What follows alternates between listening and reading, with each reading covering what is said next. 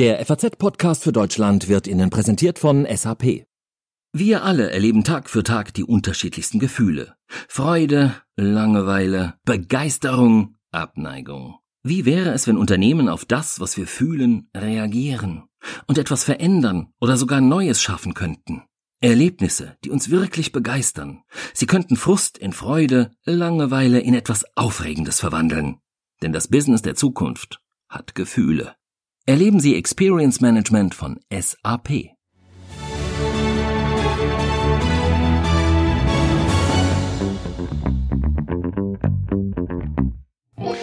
Morgen, Mittwoch, wird ein Tag, auf den wir ja schon lange warten. Die Bundeskanzlerin wird uns mittags erzählen, wie es weitergeht. Exit-Strategie schnell, langsam, wie auch immer. Wir sprechen heute mit einem, der schon ganz genau weiß, wie alles kommt nicht, was Angela Merkel verkünden wird, sondern wann Corona vorbeigeht und wie wir das alles meistern. Es geht um einen sogenannten Super Forecaster, einen Super Vorhersager. Roman Hagelstein heißt der Mann, dessen Prognosen und die seiner weltweiten Projektgruppe sogar besser sind als die vom CIA. So sagt es zumindest die CIA selber. Wird also sehr interessant heute. Herzlich willkommen beim FAZ-Podcast für Deutschland an diesem Dienstag, den 14. April. Ich bin Andreas Krobock. Schön, dass Sie dabei sind. Bevor ich jetzt gleich mit dem Super Forecaster Roman Hagelstein spreche, müssen wir zunächst mal kurz über dieses Projekt äh, Good Judgment heißt es reden, damit Sie wissen, worum es da überhaupt geht. Denn äh, dieser weltweite kleine Kreis von Super Prognostikern ist ja tatsächlich keine Jahrmarkt- oder Wahrsagerveranstaltung, sondern äh, wird von Regierungen, großen Konzernen, Geheimdiensten, auch vom Militär gebucht, weil eben ihre Vorhersagen genauer zutreffen als die von anderen Experten. Unsere Expertin bei der FAZ für ja, mathematisch-wissenschaftliche Ansätze und Überlegungen ist Sibylle Anderl aus der Wissensredaktion und die hilft uns jetzt ein bisschen bei der Einordnung. Hi Sibylle. Hallo Andreas. Kannst du vielleicht kurz zu Beginn erzählen, wie dieses Super Forecaster Projekt überhaupt entstanden ist? Ja, also ganz kurz zusammengefasst ist die Geschichte, dass 2005 ein Psychologe von der Universität Pennsylvania, Philip Tedlock, ähm, Experten befragt hat, und zwar zu aktuellen Ereignissen und zu Entwicklungen in der Politik und in der Ökonomie. Und dabei kam raus, dass die Einschätzung der Experten nicht besonders präzise war. Mhm. Und das hat er dann ähm, Einschätzungen von Nicht-Experten gegenübergestellt und überraschenderweise herausgefunden, dass ähm, unter diesen Nicht-Experten ein gewisser Prozentsatz ist von Menschen, die offenbar besser in der Lage sind, Ereignisse und Entwicklungen zu prognostizieren als viele Experten. Mhm. Das heißt, er hat eine riesige Menge ähm, von Prognosen aus der Vergangenheit überprüft. Ähm, und es gibt einen winzig kleinen Kreis von Leuten, die überdurchschnittlich oft richtig lagen. Und die hat er dann quasi angeheuert. Genau, die hat er angeheuert und hat dann dieses Projekt ins Leben gerufen, das Good Judgment Project. Und das läuft nach wie vor. Ähm, Im Prinzip kann da jeder, so wie ich das verstehe, mitmachen, aber in der Tat gibt es da halt einfach einen gewissen Kreis, eine Untergruppe von Menschen, die das besonders gut können und die werden dann auch für andere Zwecke und in anderen Projekten eingesetzt, um professionell Dinge vorherzusagen und einzuschätzen. Wir können ja mal äh, diesen Mr. Tedlock kurz hören. Er hat da eine ganz interessante Bezeichnung gefunden für seine überdurchschnittlich guten Prognostiker. We found that uh, experts who had certain styles of thinking uh, were wir haben festgestellt, dass gewisse Experten besser mit einer sich schnell ändernden Welt klarkommen als andere. Diese Experten haben wir Füchse genannt. Und die Füchse ließen wir dann gegen sogenannte Igel antreten. Dabei zeigte sich, dass die Füchse viel flexibler und auch selbstkritischer in ihrer Denkweise agierten. Die Igel hingegen verharrten eher auf ihren festgelegten Denkmustern. Fuchs und Igel, also Fox und Hedgehog. Äh, Sibylle, ist das also tatsächlich so eine Art Creme de la Creme von Spezialisten? Naja, das ist ja immer die Frage, welche Kriterien man da ansetzt. Also natürlich ist wirklich wichtig, was wir da ja auch gehört haben, wenn man komplexe Situationen einschätzen und vorhersagen will, in denen ganz viele verschiedene Faktoren eine Rolle spielen und die vor allem auch hochgradig dynamisch sind, also die sich ständig ändern, dann braucht man Menschen, die sehr flexibel in ihrem Denken sind. Also die bereit sind, auch bestimmte Annahmen, die sich dann vielleicht als falsch erweisen, schnell über Bord zu werfen und ihre Haltung jederzeit wieder neu zu revidieren. Und ähm, in diesen Situationen, und dazu gehört zum Beispiel auch die aktuelle Corona-Krise, ist es, ähm, denke ich, nachvollziehbar, dass diese flexiblen Menschen einen hohen Grad an Zuverlässigkeit haben, sich immer wieder dynamisch an neue Situationen anzupassen und Voraussagen immer weiter zu verbessern. Und hältst du das für einen guten Ansatz? Würdest du Superforecastern da auch eher vertrauen als Basis für zum Beispiel ja, politische Entscheidungen? Na, ich glaube, es ist wichtig zu sehen, dass das kein Widerspruch zu Wissenschaften ist, auch kein Widerspruch zu wissenschaftlichen Modellen, sondern dass es letztendlich einfach darum geht zu sehen, alle wissenschaftlichen Modelle sind limitiert, haben bestimmte Einschränkungen und um diese Modelle und Wissen, das wir haben, zusammen mit den verfügbaren Daten ähm, gewinnbringend einzusetzen, braucht man Menschen, die in der Lage sind, das Ganze angemessen zu interpretieren. Und insofern denke ich, wenn diese Superforecaster tatsächlich eine Expertise in dieser Art von Interpretation entwickelt haben, dann ähm, kann das durchaus hilfreich sein. Gleichzeitig muss man natürlich immer kritisch bleiben, skeptisch bleiben, denn das, was die machen, mag zwar erfolgreich sein, gleichzeitig ist es ein Stück weit intransparent. Man weiß nicht, wie sie genau arbeiten, das wissen sie wahrscheinlich auch größtenteils selber nicht. Und insofern muss man immer kritisch bleiben und ähm, das ja, im Hinterkopf behalten, dass sie genauso gut wie alle anderen auch jederzeit mal falsch liegen können. Mhm. Okay, danke dir für deine Einschätzung. Wer noch mehr von dir hören möchte und auch äh, von deinem Kollegen Joachim Müller-Jung, der kann das ja seit gut zwei Wochen auch in unserem äh, neuen FAZ Wissenspodcast. Ähm, ich bin selber großer Fan davon. Da hattet ihr auch schon über mathematische Modelle gesprochen. Und äh, für morgen habt ihr da was auch äh, ziemlich Spannendes geplant. Also für Mittwoch. Magst du schon ein bisschen verraten? Genau, da soll es nochmal ein zweites Mal um Modelle gehen, aber diesmal wirklich konkret um Modelle, die Vorhersagen über die Corona-Krise machen. Bisher ging es vor allem um Modelle, in denen zum Beispiel die Wirksamkeit von Maßnahmen auf die Probe gestellt wurde, also epidemiologische Modelle. Und jetzt gibt es ein paar Theoriegruppen, die sich so weit aus dem Fenster lehnen, zu sagen, dass sie Fallzahlen vorhersagen können. Und das gucken wir uns morgen mal genauer an, wie das funktioniert und wie zuverlässig die sind. Mhm. Also den Wissenspodcast findet man ziemlich leicht. Entweder einfach FAZ Podcast Wissen googeln oder im Podcatcher direkt suchen oder eben ähm, auf Faznet oder unseren anderen digitalen Kanälen da dann unter der Rubrik Podcast. Dankeschön, Sibylle. Vielen Dank. Jetzt sind wir, glaube ich, äh, gut genug vorbereitet auf das Gespräch mit Roman Hagelstein. Der Mann kommt im Übrigen aus Offenbach und ist im normalen Leben, sowas gibt es bei ihm wohl auch noch, Controller, ist 36 Jahre alt und hoffentlich jetzt in der Leitung. Hallo, Herr Hagelstein. Hallo. Ich habe äh, gerade schon mit Sibylle Anderl kurz über Superforecaster gesprochen. Sie sind also eher Fuchs als Igel, wenn ich das richtig verstehe. So ist es richtig. Also ein Fuchs, der holt sich Nachrichten aus ganz vielen äh, unterschiedlichen Na Medien und äh, politischen Quellen und der Igel, der igelt sich so ein bisschen ein äh, und guckt wirklich nur das, was vor seiner Nase ist. Hm. Bevor wir darüber reden, wie man überhaupt Super Forecaster wird und was man dafür mitbringen muss, lassen Sie uns doch mal äh, teilhaben an Ihren Prognosen. Sie sagen, ähm, wir werden hier in Deutschland schon bald wieder in die Realität, wobei was heißt Realität? Corona ist ja real, also eher in die Normalität zurückkehren. Ja, das ist richtig. Also ich rechne mit 80 bis 90 Prozent damit, dass am 27. April schon wieder die Schulen geöffnet werden. Mhm. Können Sie uns mal vielleicht so einen etwas größeren Vorhersagefahrplan ausbreiten, wie Sie so die nächsten Wochen und Monate in Ihren Berechnungen und Prognosen sehen? Mhm. Also es gibt bei uns ein Dashboard, in dem aufgezeigt wird, wie viele Menschen weltweit und äh, in bestimmten Ländern praktisch an dem Coronavirus sterben werden. Das ist die eine Frage.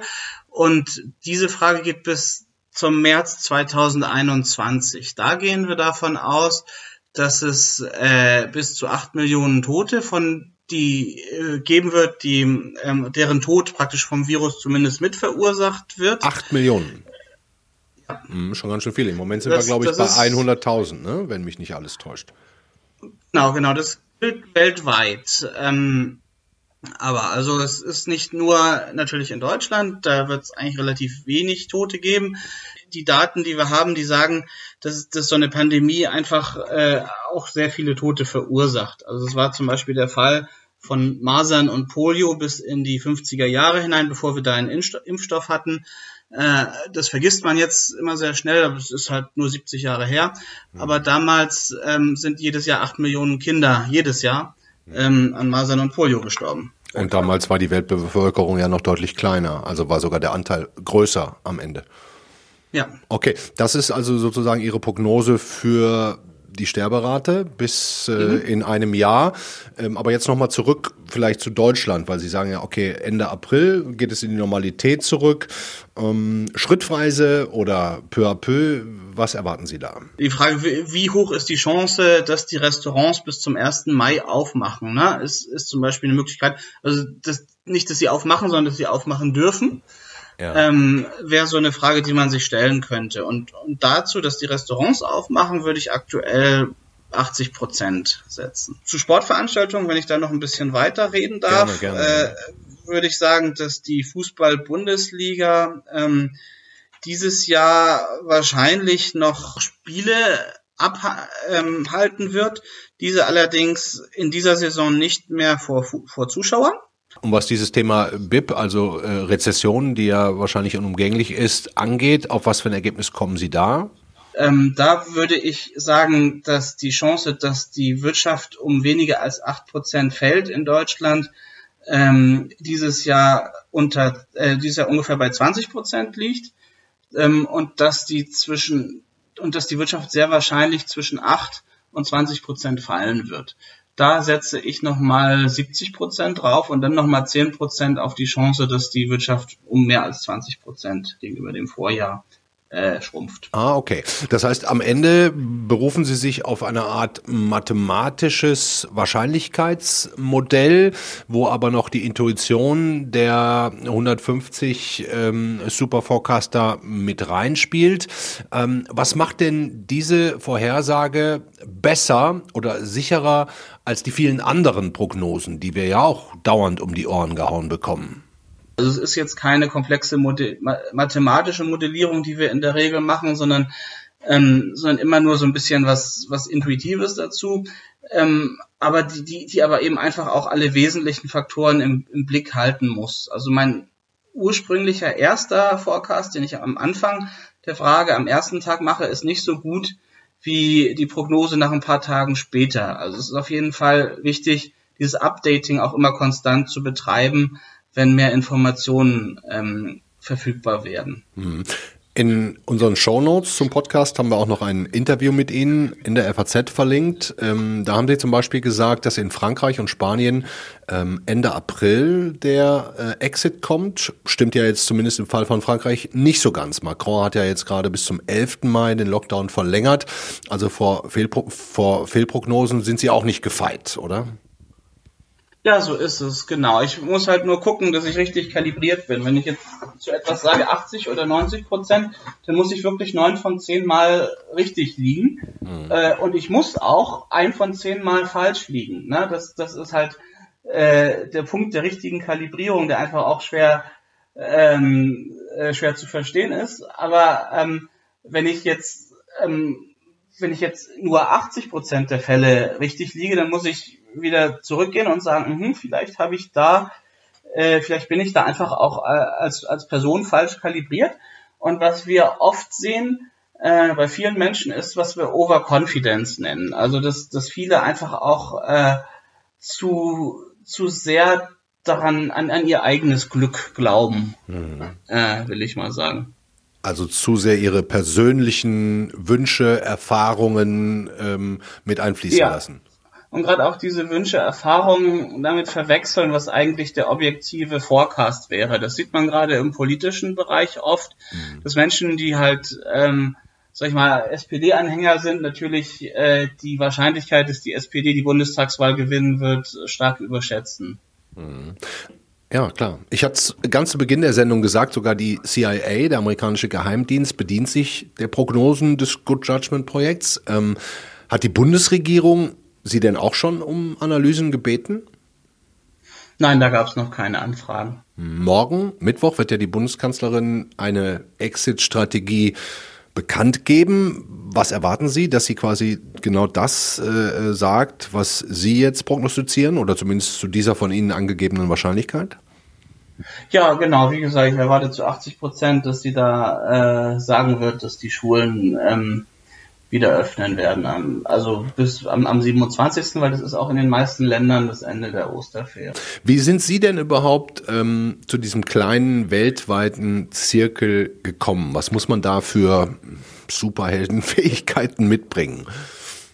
Ach, man braucht gar kein Superheld sein. Also ich habe mich registriert bei einer Seite, die nennt sich gjopen.com äh, und bei der gibt's mehrere hundert Fragen zu unterschiedlichsten Themen, äh, die alle Fragen sind, wie ich sie eben beschrieben habe. Hm. Und ähm, da habe ich Spaß dran gehabt in der ersten Zeit und bin deswegen immer mal wiedergekommen.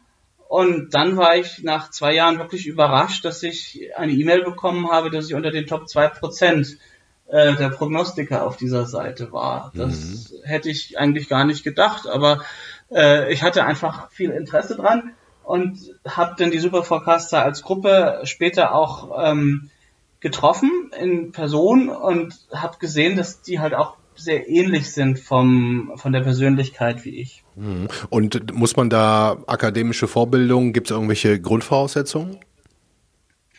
Ähm, nein, die gibt's nicht. Also wir haben überraschend viele, sag ich mal, Data Scientists, äh, Wirtschaftswissenschaftler, Volkswirte und Informatiker und Politikwissenschaftler auch von, vom, vom Hintergrund her. Ähm, aber wichtiger als die akademische Vorbildung ist vor allem das Alter und die Erfahrung. Also es sind Menschen, die, die das Durchschnittsalter liegt bei über 50. Mhm. Ähm, die meisten Menschen kennen, also waren schon ähm, im Kalten Krieg Nachrichtenjunkies und haben da 40 Jahre Erfahrung mit äh, im Prinzip weltweit die Nachrichten zu verfolgen. Äh, das ist ganz besonders wichtig. Viele haben auch einen quantitativen Hintergrund. Hm. Ähm, und viele sind auch sehr weit bereist und kennen viele Sprachen. Also die haben im Prinzip auch in ihrem Leben sehr viele Perspektiven äh, ganz unterschiedlich von unterschiedlichsten Menschen erlebt ähm, und kennen die auch. Hm. Was mich noch interessieren würde, haben Sie noch andere Schutzmaßnahmen oder Verhaltensweisen für sich und Ihre Familie gerade in dieser Corona-Zeit als andere? Halten Sie das alles für richtig? Social Distancing, Stay Home, die ganzen Maßnahmen, die wir gerade haben? Oder machen Sie irgendwas anders aufgrund Ihrer Super Forecaster-Erfahrungen? Ja, das Social Distancing halte ich für richtig. Also ich halte es manchmal für ein bisschen übertrieben. Ich denke, dass wir mit einer äh, einem Verbot von Veranstaltungen von mit mit über äh, zehn Menschen auch gut fahren würden, aber ähm, es ist okay, wenn im Prinzip im schlimmsten in, in dem schlimmsten Zeit an der Pandemie so ein bisschen überreagiert wird, weil dann eben auch die Menschen, sag ich mal, dass denen auch mehr bewusst wird, dass es wirklich ernst ist. Äh, mit diesem Virus, äh, was, was halt sonst so ein bisschen vernachlässigt würde und eben auch zu viel mehr Ansteckungen führen würde, als wenn, ähm, als wenn tatsächlich sehr scharfe Restriktionen passieren. Also man hat, man ist ein bisschen übers Ziel hinausgeschossen, aber das ist ähm, verständlich dadurch, dass ähm, sowas einfach nur alle 100 Jahre mal vorkommt und einfach die Erfahrungswerte auch gefehlt haben in den ersten Wochen. Mhm. Vielen Dank. Roman Hagelstein. Ich würde mir jedenfalls wünschen, dass Sie recht behalten und wir dann tatsächlich Ende April, Mai wieder in eine Vorstellung von normalem Leben zurückkehren könnten. Haben Sie herzlichen ja, Dank. Bitteschön.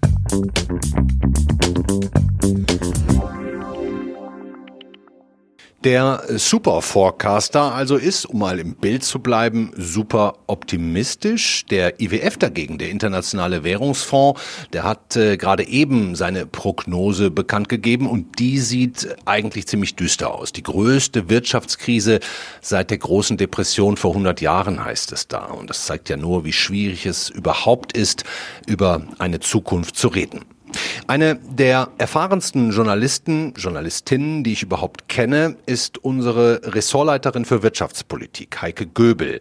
Und ich bin ehrlich gesagt sehr gespannt, wie sie das sieht. Hallo, Frau Göbel.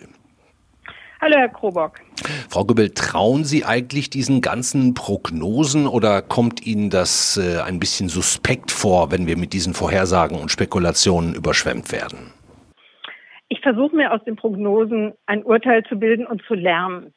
Ähm, das ist nicht ganz einfach, aber wenn man sich anschaut, welche Faktoren sind denn die Grundlage der Prognosen, welche Szenarien werden dargestellt, wie entwickeln sich die Fakten, ähm, oft werden eben Szenarien beschrieben. Gute Ökonomen blicken eben zu Recht sehr vorsichtig auf die Zahlen, lassen sich nicht auf eine Sache festlegen, äh, ziehen mehrere Indikatoren in Betracht. Mhm. Und das alles hilft dann doch zu einem Schluss zu kommen. Und äh, mein Schluss ist, dass ich keine bestimmte Zahl im Kopf habe, dass ich mir jetzt nicht übertrieben Sorgen mache, aber auch nicht entspannt bleibe und alles in allem denke, die Vorsicht der Bundesregierung ist bisher jedenfalls berechtigt.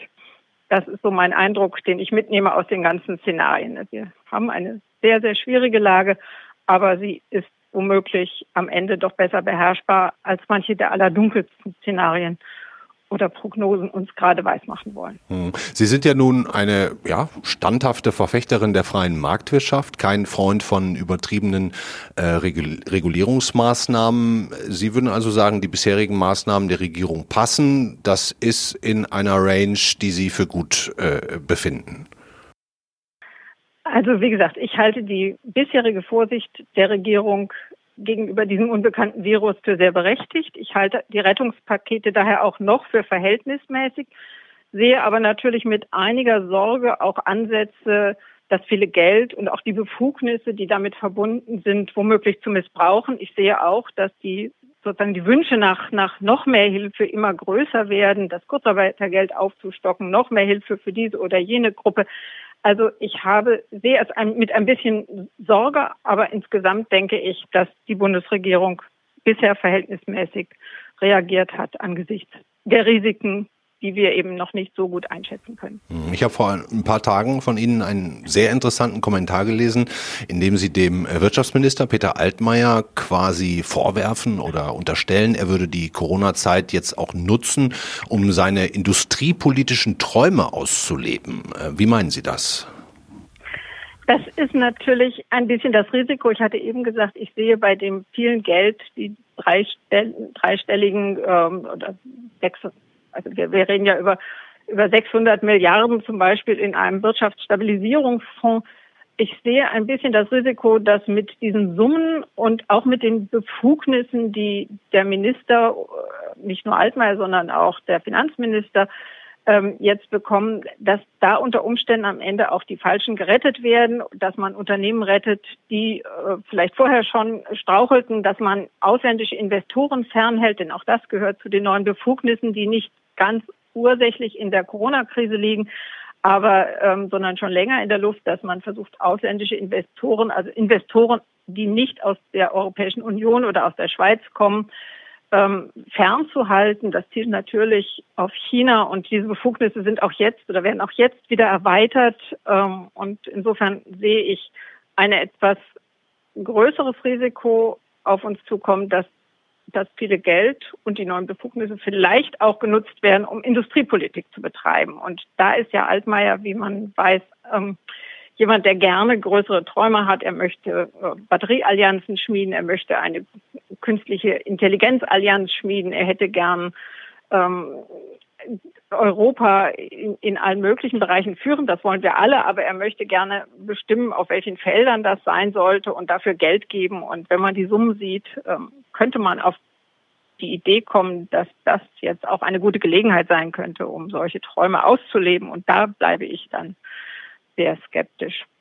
Was erwarten Sie sich denn, sagen wir mal, das ist jetzt ein Wunschkonzert von der Regierung morgen, wenn es um die Exit-Strategie geht? Das kommt ja um 12 Uhr, wird die Pressekonferenz sein. Ähm, haben Sie da Wünsche?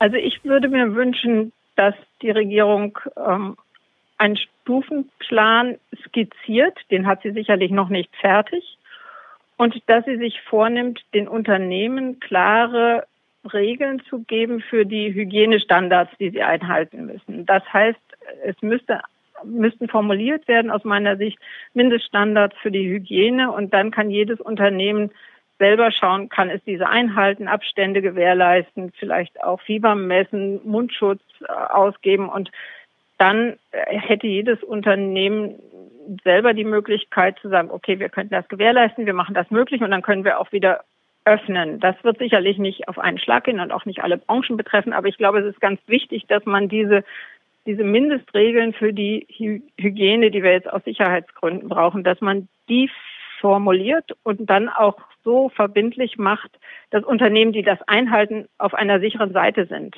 Denn wenn Unternehmen Sorge haben müssen, dass sie hinterher in Massen verklagt werden von ihren Beschäftigten, weil der Abstand nicht eingehalten wurde, weil das nicht richtig definiert worden ist. Wie viel Abstand braucht man denn? Welches sind denn die Kriterien, nach denen es gehen sollte? Ähm, dann wird Unsicherheit bleiben und dann werden Unternehmen vielleicht zum Selbstschutz erstmal nicht öffnen. Und ich glaube, das wäre schädlich. Also ich würde mir wünschen, dass die Regierung ankündigt, dass sie in Kürze solche Regeln vorlegen wird und diese möglichst dann auch erstmal bundesweit gelten da kann dann vielleicht jedes Bundesland auch wieder abweichen, je nachdem, wie das, wie die äh, Seuchen das, oder je nachdem, wie äh, schlimm das Virus in der Gegend noch verbreitet ist, vielleicht stärker lockern oder noch etwas, etwas zurückhaltender bleiben. Aber ich glaube, der Versuch sollte es sein, rechtlich sichere Regeln festzulegen für den Gesundheitsschutz der Mitarbeiter. Mhm. Und dann haben die Unternehmen eine gewisse Planungssicherheit. Hm. Und glauben Sie ähm, mit Ihrer Erfahrung, dass die Wirtschaft hierzulande stark genug ist, dass wir das alles überstehen, ohne in eine endlose Schleife und auch Abwärtsspirale zu kommen? Ja, also ich bin eigentlich sehr überzeugt davon, dass die deutsche Wirtschaft ähm, große Stärken hat und sehr flexibel ist nach wie vor. Und das wird womöglich ruckeln. Es wird vielleicht auch an manchen Stellen schwieriger sein als an anderen. Aber wenn wir jetzt nicht noch monatelang den Komplettstillstand verordnen, glaube ich doch, dass es äh, eine Phase ist, die vielleicht, da bin ich ein bisschen optimistisch, besser ausgeht als manche von den düsteren Prognosen, über die wir am Anfang sprachen, hm. ähm, jetzt in, in den Raum stellen. Das höre ich gerne zum Schluss. Das ist ein schönes Schlusswort. Danke Ihnen sehr, Heike Göbel. Ja, vielen Dank Ihnen.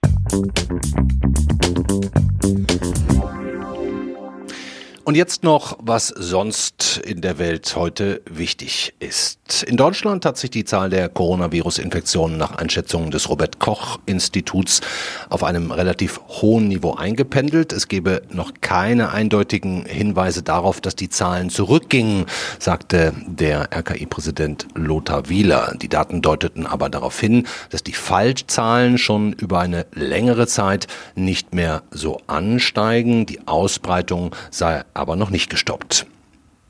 Die deutsche Fußballliga DFL verschiebt ihre Entscheidung über eine Fortsetzung der Bundesliga-Saison in die nächste Woche.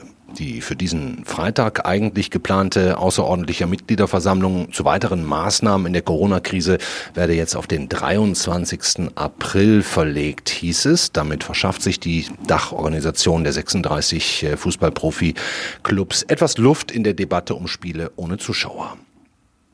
Sonnig und warm ist es in Deutschland und schon wieder viel zu trocken. Regen ist nicht in Sicht und die Meteorologen machen sich Sorgen, dass es wieder so schlimm kommen könnte wie vor zwei Jahren. Seit Wochen hat es kaum geregnet.